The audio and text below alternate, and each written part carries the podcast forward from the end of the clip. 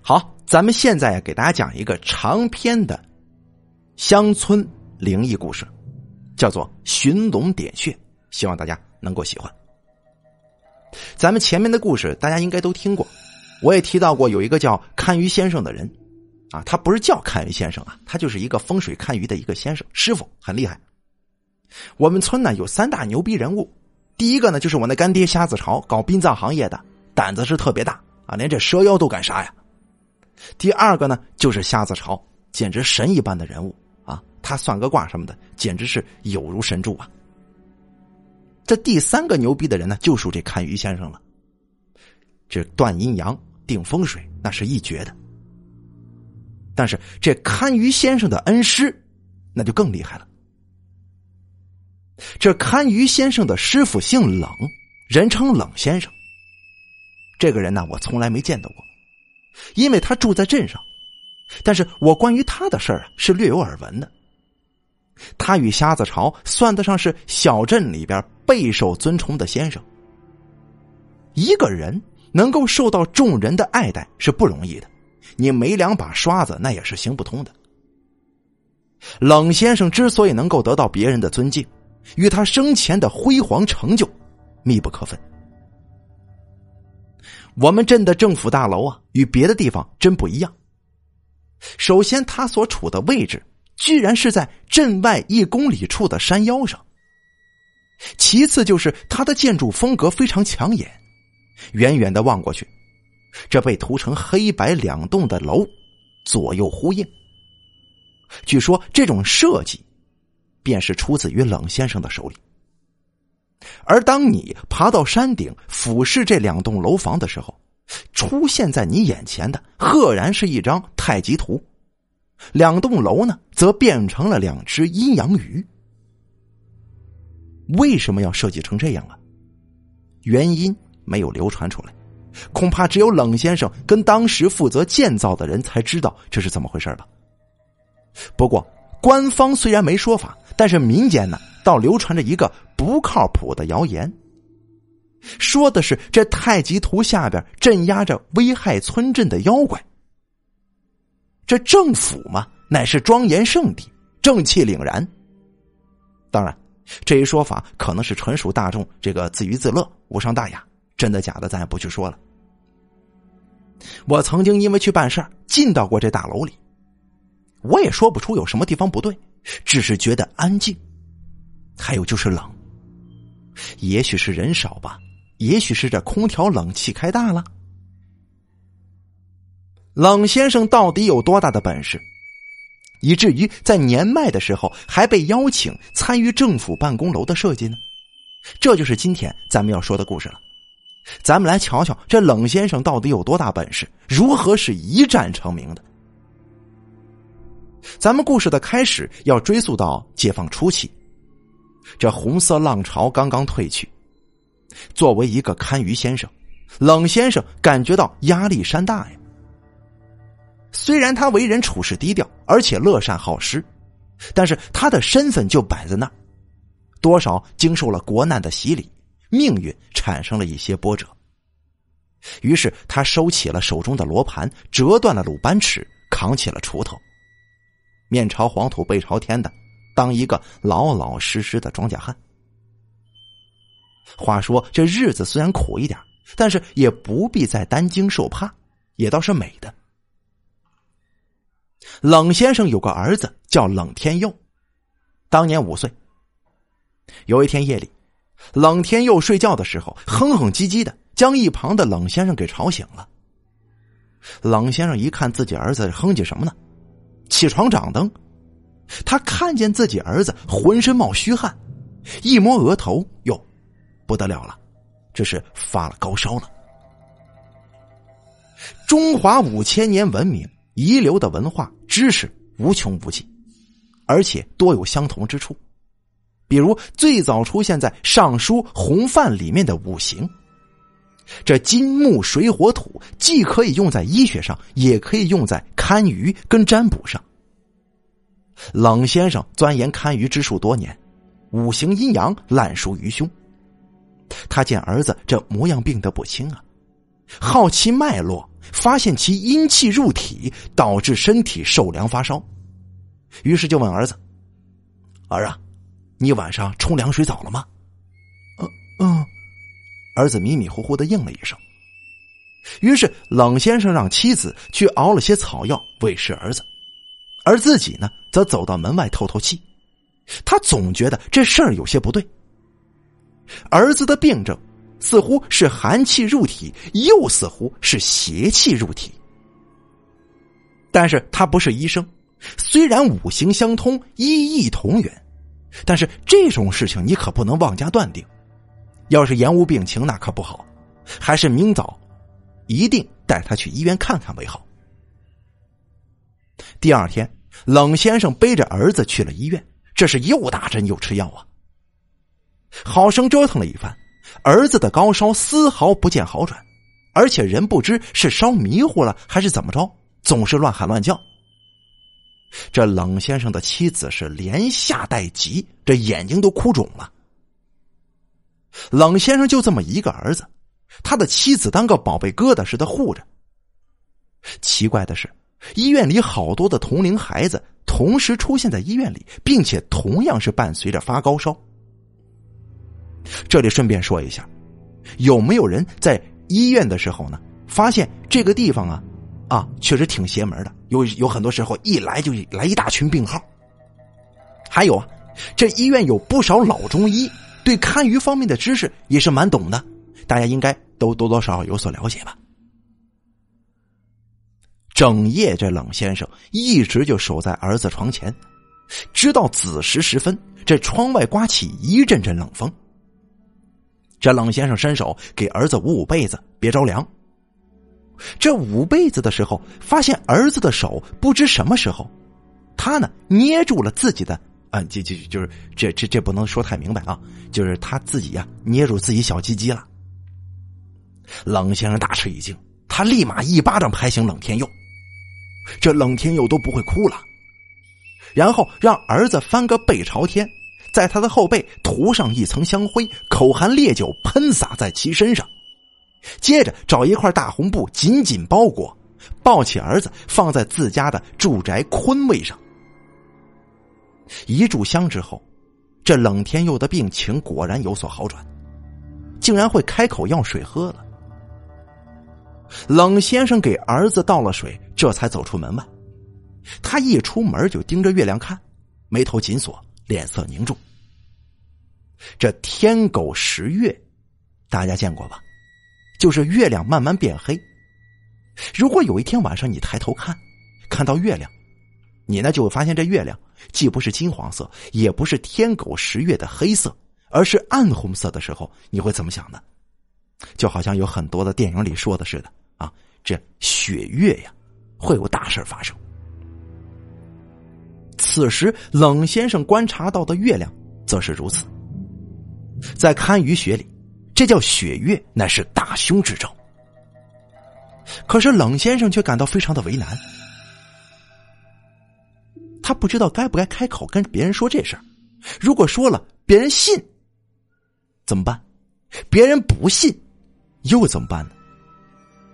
信了，惹祸上身，这种敏感时期可不想做出头鸟啊！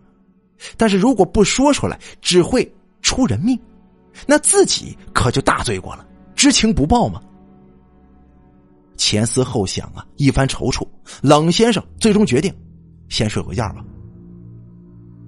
回到房间，他对妻子说了：“再过一个时辰，到了丑时，外面会很吵。”不管发生什么事情，你听到什么声音，都不要开门，知道吗？冷先生给自己的儿子里塞了两团小棉花，自己爬上床。这冷先生可真是没有一点点这个同情心呐！你这这么一说，不是更吓人吗？他的妻子听了之后，果然更加睡不着了，在床上翻来覆去的想：这等会儿会发生什么事儿呢？这丑时一到，远处传来一声狗吠，接着两声、三声前后呼应，整个镇子上的狗貌似都疯了，疯了一般的狂吠。到处都是人在叫骂自家的狗，或者说有人起床查看。冷先生的耳朵里不知何时也塞着两团棉花，睡得鼾声大作。反瞧他的妻子疑神疑鬼的，吓得瑟瑟发抖，抱住冷先生就是不敢撒手了。这狗吠声一直持续到寅时才消停的。这个不安稳的夜晚，注定发生了不寻常的事一大早，冷先生起床，把脸洗了，匆匆的就出门了。只见他腰上挎个麻袋，手上拎着一把小铁锹，看样子似乎要去山里采药。沿路也就有人向他打招呼：“哟，这么早上山借宝去？”当时我们那儿采药不叫采药，叫上山借宝，认为这草药啊是神仙的东西，人死之后埋葬在土里，化成肥料滋养草药，视为还债，所以说叫借宝。啊，是啊，我上趟山，我喉咙有点疼，我借点天星回来泡水喝。冷先生爬上坐落在镇子边上的一座名为鲤鱼头的小山，他假意上山采药，实则是为了寻龙点穴。鲤鱼头是一座非常形象的山，远远望过去，那山就像是一只鲤鱼头。面朝大海，向下水呢。冷先生爬到山顶，用肉眼四处观望，发现，在鱼眼的地方有一股黑气缠绕。转而他掐指算了算，喃喃自语：“青龙起水，白虎盘踞，这是难得一见的宝穴呀，怎么会冒黑气呢？”冷先生从怀里偷偷的摸出罗盘来，对着方位算了一遍。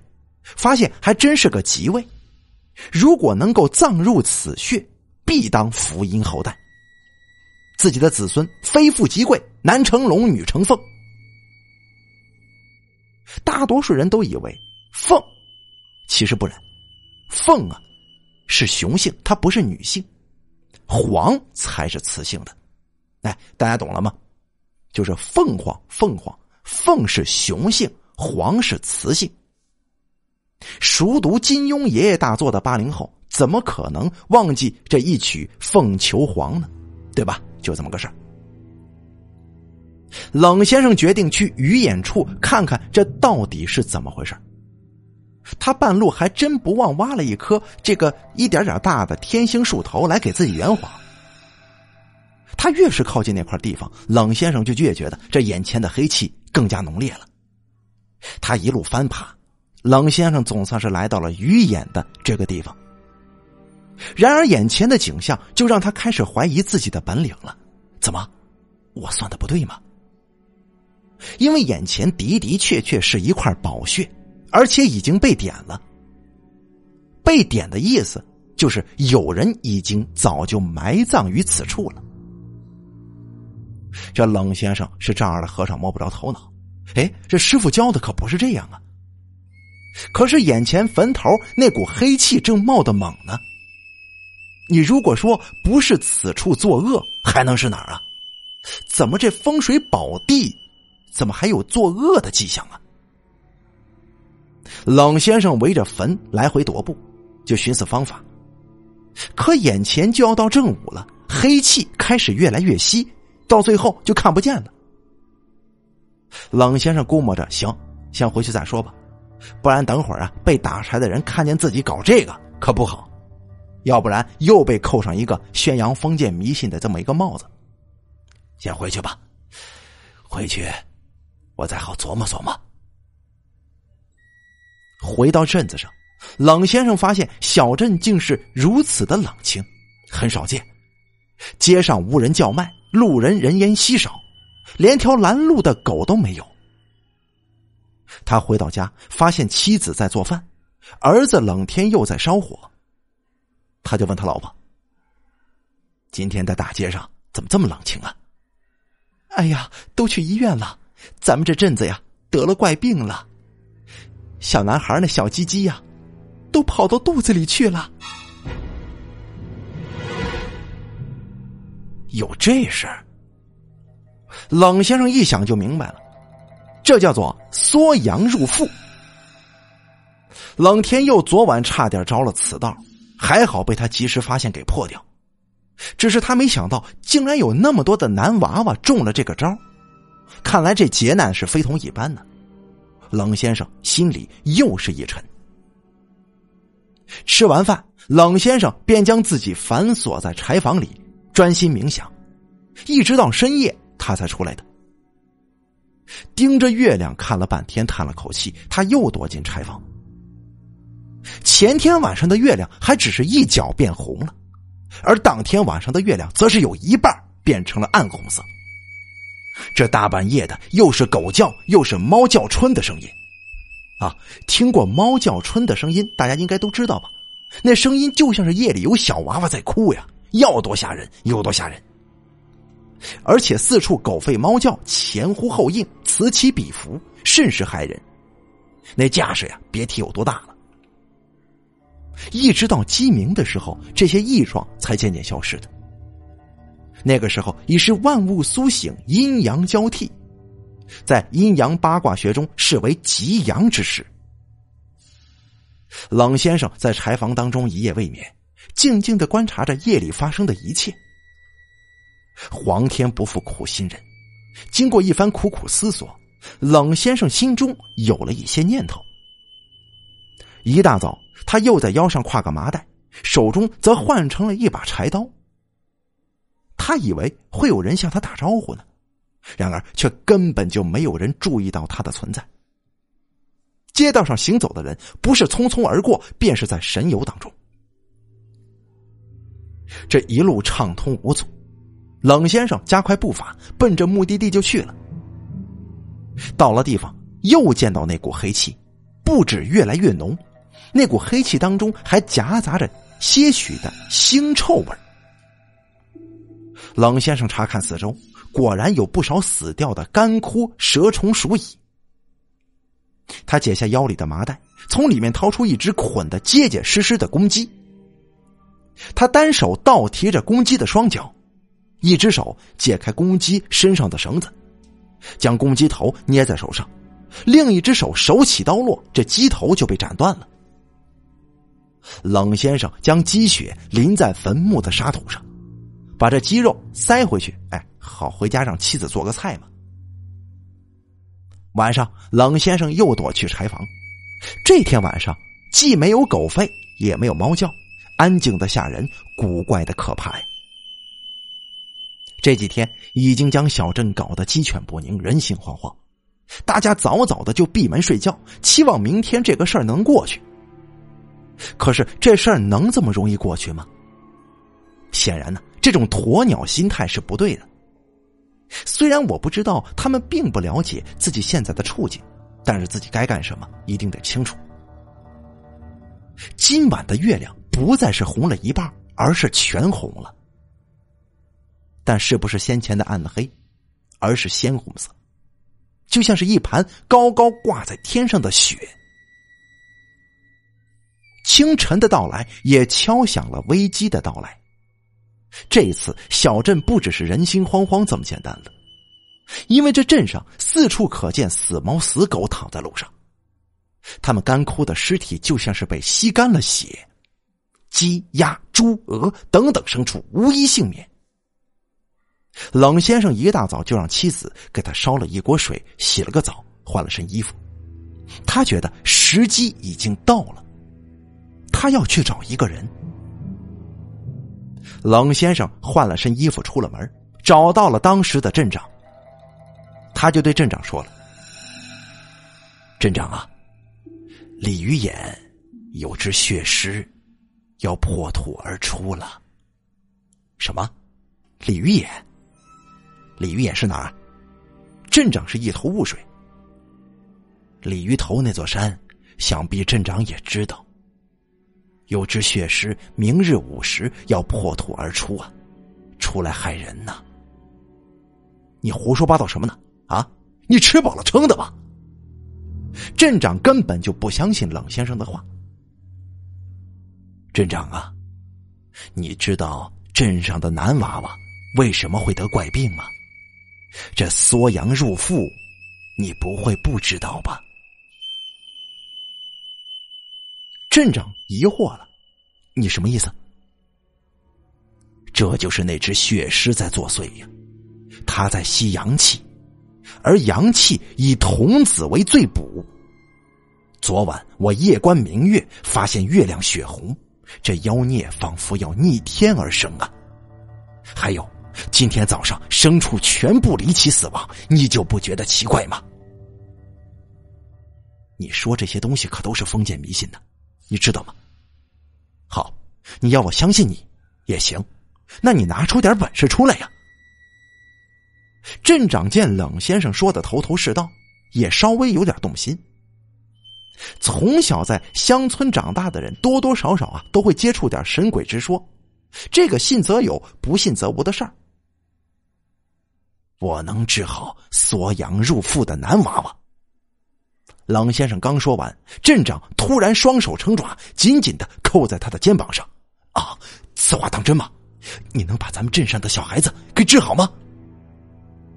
镇长显得异常激动。你赶紧跟我走一趟。镇长拉住冷先生，就拖着他往外走。实不相瞒，我家中的独子现在正受此病困扰啊。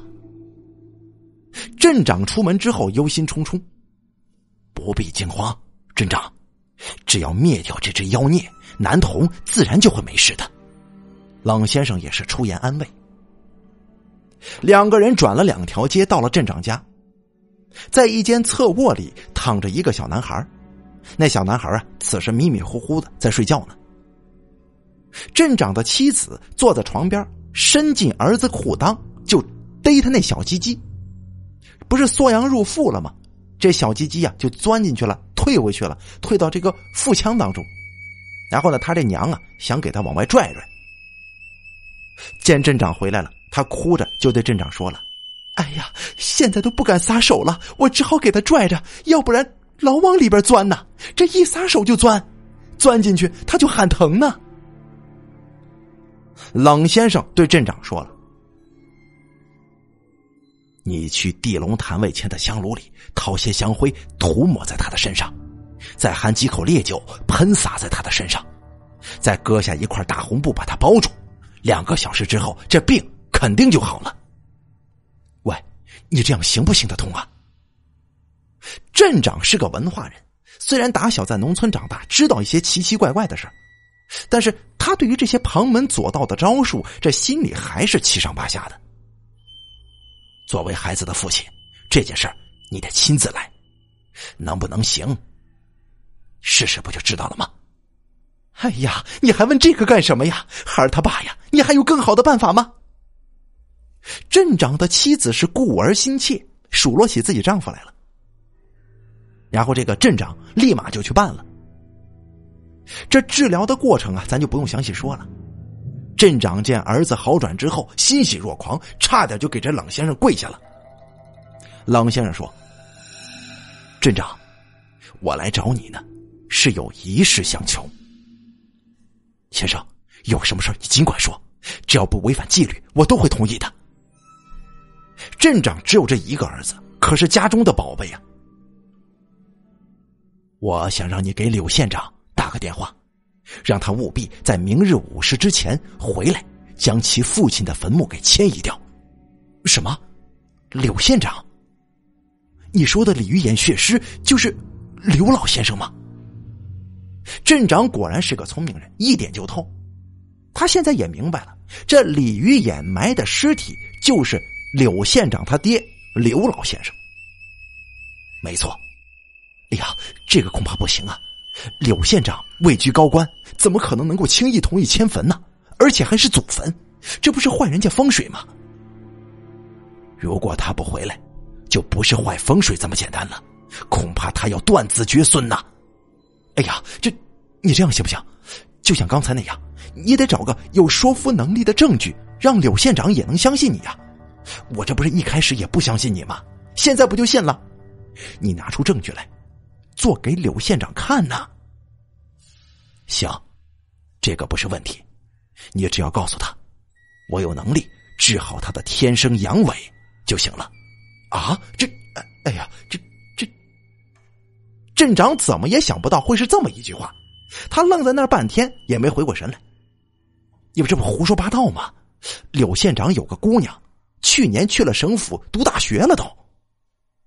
行了，你也甭管我说的对不对，你照我说的对他讲就行了。如果我看的没错，他肯定会同意回来的。哎呀，这先生，这实在是难以启齿啊！如果不是你治好了我儿子，我我是说什么都不会相信你的。镇长虽然不大乐意，但还是回到办公室给柳县长挂了个电话。冷先生回到家中之后，他从院子里的一棵石榴树下边挖出一个盒子，打开，里面放着一只巴掌大的阴阳罗盘，还有一把鲁班尺。他是拿在手中仔细的观摩呀，像是多年不见的亲友再次相逢。准备好所有的东西，冷先生当晚早早的就睡觉了。第二天天还没亮呢，他就起来了，带上家伙直奔这个鲤鱼眼而去。没想到有人比冷先生先到一步，就在距离鲤鱼眼不远处的山脚下停着两辆吉普车。镇长跟一个中年男子站在路边抽烟呢，在他们的身后还站着两个年轻的小伙子。镇长看见冷先生肩上扛着个小布包从山脚下走过来，招手示意冷先生过来相见。冷先生看了看镇长身边的中年人，就欠身问了：“啊，您可是柳县长啊？”“是的，就是我。”果然不出我所料啊！冷先生今日一扫往日的农夫形象，回到了他当年堪舆先生的那个身份。类似于这个周星驰电影里的功夫足球那个大师兄回来了啊，大家应该都看过。先生好本事，有劳了。柳县长说话稳重、真诚，还不失风度，但是柳先生听起来却是有一些讥讽的味道。冷先生带人来到鲤鱼眼这个位置，眼前的坟墓没冒黑气了，但是这块地方却令人有一种。不一样的感觉，那种感觉不是静，是静谧，没有一丝的声音。这大自然就好像是死去了一般，没有风声，没有鸟叫，没有虫鸣，也没有野兽行为。两个年轻的小伙子左看右看，摸不着头脑。啊，时辰差不多了。冷先生望了望天，说了这么一句。只见此时，西方的天空不知何时起了一块黑云，正在慢慢朝这飘呢。冷先生拿出罗盘，在坟前仔细寻找方位，一会儿东转转，一会儿西转转。旁边的人看的是莫名其妙。大约过了一炷香的时间，冷先生拿出了他的鲁班尺，开始在坟头上丈量每一个方位。他用嘴里咬着的桃木钉就钉在上边。一直钉出四个角来。刘县长，找八个煞气重的人，从这四个角处起坟。记住，起坟的时候一定不要说话。先生辛苦了。那我父亲的坟，又该移到何处呢？这个嘛，先起坟再说吧。镇长从镇上找来八个大汉。大家一听说是给县长大人迁祖坟，都踊跃参与呀。就连一些体弱多病的文弱书生也跑来凑热闹。大家都不笨，县长大人在场，如果该死不死的被县长看上了，一句话能顶半边天，谁不去谁才是真笨呢。一个小时不到，鲤鱼眼就里里外外的围了好几圈。果然，这团结就是力量。很快呢，就在这坟墓上搭好龙骨架，只要把这土铲掉，将棺材系好，抬上来就完事儿了。县长面露微笑，又是上香，又是朝群众问好什么的，真是和蔼可亲、公仆的典范呢。这围观群众顿时觉得这是拍马屁的大好时间呢，纷纷跑去买香烛纸钱，祭拜县长大人的父亲。更有甚者，甚至这这鬼哭狼嚎起来了。就好像是自己的亲老爸死了似的。又过了一个小时，已经是上午的十点钟了。坟墓终于被铲开，有人开始下去锁龙头、系龙尾，啊，说白了就是将绳子系在棺材上，系个头、系个尾，然后再圈个结，套进龙骨架上。八个大汉牢记叮嘱，咬住牙关，不管发生什么事都不出声，慢慢发力，就是怕惊动了这里边埋的的刘老先生。这些人个头大，脑子细得很呢。刘老先生的棺材被抬到地面上之后，短时间之内是不能再接地气的。柳县长按照冷先生的吩咐，在墓碑前的三丈之外摆上两张板凳。这棺材呢不落地，然后啊，柳县长还要对刘老先生进行祭拜，毕竟是他爹嘛。一番折腾之后，柳县长问冷先生：“先生，您还有其他吩咐吗？没有的话，我让他们把墓穴给埋回去吧。”哼，你这么着急，想干什么呀？这柳先生快成血尸了。要在烈日之下暴晒三天才能化为干尸，到时候再入土吧。哦，这这有点不合适吧？有什么不合适的？如果你还想有后的话，呃呃，这对了，还有，你这三天呢，每天都要来跪拜，早中晚各来上一炷香，一定记住了。啊，这个不必先生多说，我也知道。该尽孝道的，行，那就再好不过了。冷先生说完就回去了。暴晒之后的棺材，从棺材缝里边流出一滩又一滩的暗红色血液，附近的人呢都能够闻到一股刺鼻的恶臭。柳县长每天都准时来上香，一天三次，从无间断。冷先生都是看在眼里的。第四天的时候。冷先生特意睡到中午才起床，妻子已经叫了他三遍，说县长早就在门外等你了，让他起床见客。可是这冷先生就是不肯起来，他说在梦里梦见吃了好多好多的烧鸭啊，不撑死，舍不得醒过来。妻子听了冷先生的话是又好气又好笑，就把这话呀转给了柳县长听。这柳县长听了之后，脸色稍微一变，不过很快就变回来了。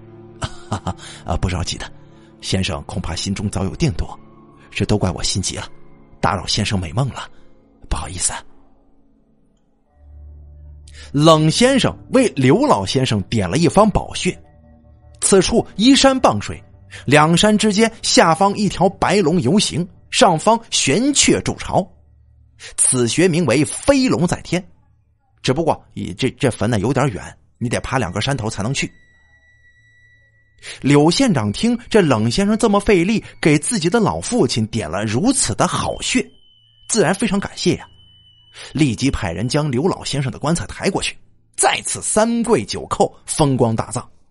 这又是烧香，又是在镇上搭台唱大戏的，搞得好不隆重，跟过节似的。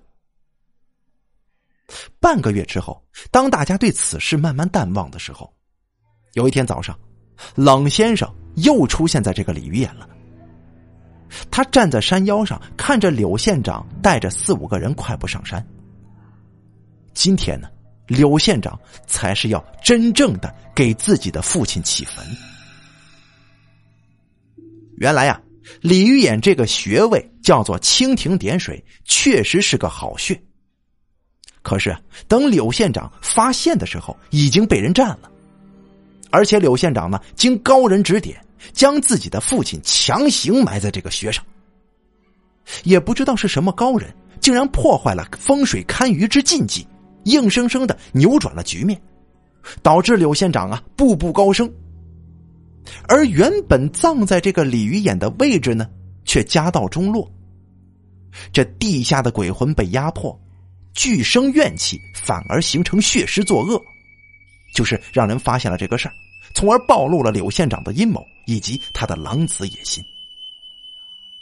冷先生故意让柳县长三跪九叩，就是为了惩罚他作恶多端，又让他认了这个免费的死鬼为老爹，并且厚葬一番。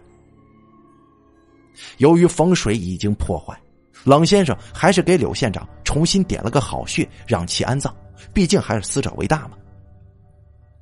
后来没隔多久，柳县长就辞去了县长的职务，接着又跟妻子离了婚。据说他这女儿，还不是他亲生的，他老婆给他戴了绿帽子呀。再后来啊，就没听见柳县长的消息了。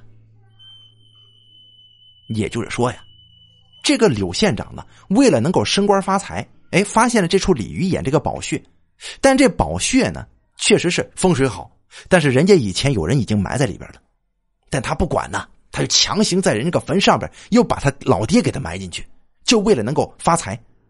你压在人家坟上边，导致下边这个人呢已经形成血尸了，他有怨气吗？你压我上边抢我风水，变成了血尸，危害一方，让咱们这个冷先生啊给看出来了，所以说他们才葬了自己老爹之后，再折返回来，来挖最后最底下埋着的这个被压的人，那才是真正的血尸呢。好了，这个寻龙点穴的故事咱们就讲到这儿。